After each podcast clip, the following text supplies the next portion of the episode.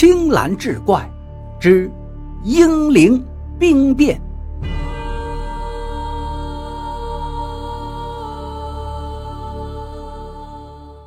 话说袁世凯担任民国临时大总统后，参加过武昌起义的部分革命军奉命移师河南。当时驻扎在玉溪彭县城外的就有五千余人。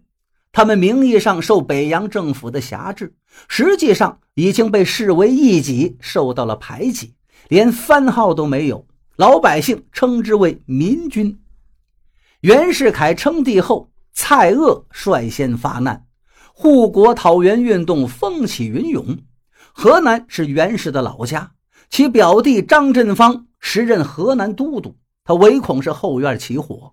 不仅大肆捕杀革命党人和进步青年，还计划遣散境内的革命军，以防变声不测。民军司令马上彪接到都督府的命令，要其部徒手进入彭县城内，接受都督的巡视。北洋军侯景宽师驻扎在县城，弹丸之地，要涌进去这么多的部队，岂不是兵满为患了？再说。接受巡视，又为何不准携带枪械呢？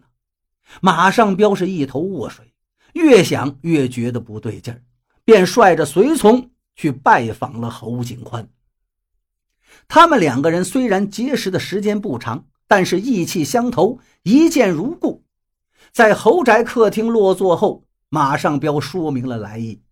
侯景宽嘿嘿一笑，拿出了一封密函。马上彪看罢，脸色骤变，掏出腰间的手枪，啪，拍在了桌子上，义正辞严道：“民国杀人要依照法律呀，如此滥杀无辜，与清廷有何两样？侯师长，我今天是自己送上门来，您就拿我的人头请赏吧。”原来。都督府令侯景宽师利用民军接受巡视的机会将其遣散，对马上彪就地正法。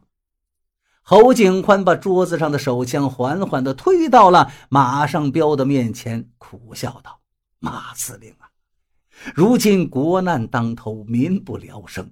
我侯某若是贪图那高官厚禄，背叛共和，岂不要落下千古骂名？”成了历史罪人。袁世凯称帝不得人心，十三省都督联名上书，欲请大总统停止帝制，其中不乏是他北洋的门生故旧。部分思想进步的中下层北洋官兵也认清了他假共和真专制的嘴脸。这两个人一番倾心吐胆之后，决定。将计就计，发动兵变，刺杀张振芳，在玉溪举起桃园大旗。两个人饮了血酒，一结金兰，对天盟誓：今日起兵，誓灭国贼。有遇此盟，神明必击。这让在场的一个人听的是心惊肉跳。此人叫王北斗，是侯景宽的贴身副官。也是他的表弟，由于身份特殊，他可以随便出入侯家的内宅。这个眉清目秀的小白脸就与侯景宽的二姨太眉来眼去，两个人早就暗通款曲。接下来几天，二姨太见王北斗愁眉不展，问其原因，他就把兵变的计划和盘托出了。二姨太听完，顿时惊的是花容失色。他原来是保定府倚门卖俏的名妓，接待过达官贵人，那是见过世面的。后来被驻防此地的侯景宽赎身，纳为了小妾。这可是个人面桃花又心狠手辣的女人。沉吟片刻，眼睛一亮，道：“这几天我说怎么着，我这眼皮儿老是蹦了，果然是有好事到了。”这是你升官发财的好机会呀，北斗，也成全咱们做那个花好月圆的长久夫妻。你呀，快向都督府举报。王北斗这脸都吓白了，禁不住双腿打颤。二姨太的目光里透出了轻蔑，用鼻子鄙夷地哼了一声：“哼，你干的那些好事，早晚也得让你表哥知道。他一旦知道，非枪毙你不可。”王北斗经不住这威逼利诱，最后一咬牙，一跺脚，穿长袍马褂，扮作商人模样，骑快马直奔省会开封都督府。第二天黄昏时分，离开封城还有几里地的官道上，王北斗就见到一位青年军官在路旁招手，便勒住了马头。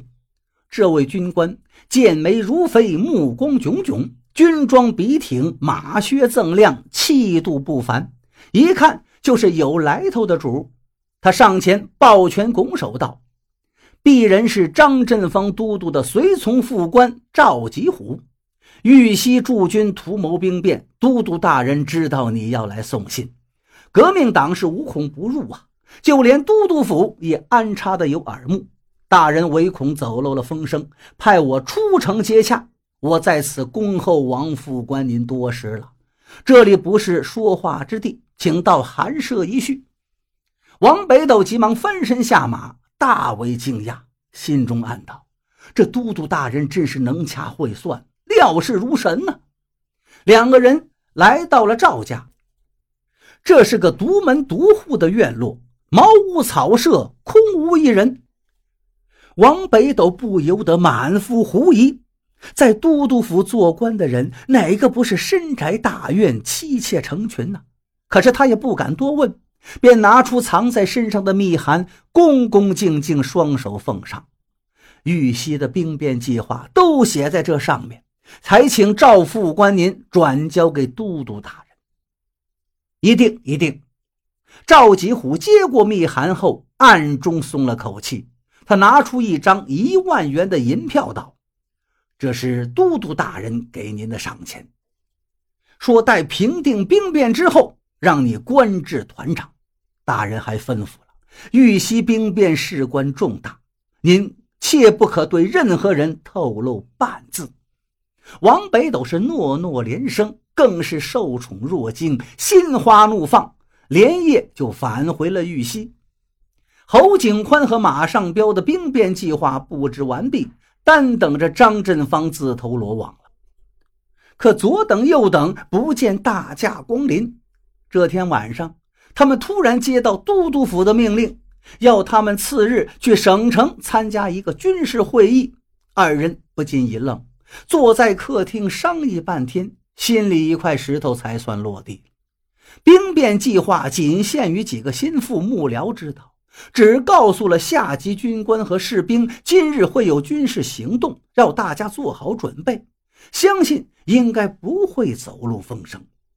老奸巨猾的张振芳已经得到情报，侯景宽对袁大总统称帝颇有微词，与马上彪来往甚密。豫西部队处在鞍不离马、枪不离人的临战状态，他们图谋不轨，他顿觉不妙。暗中调动洛阳、许昌、南阳等地的北洋军向彭县方向开进，待包围圈形成之后，又摆下鸿门宴，准备擒贼先擒王。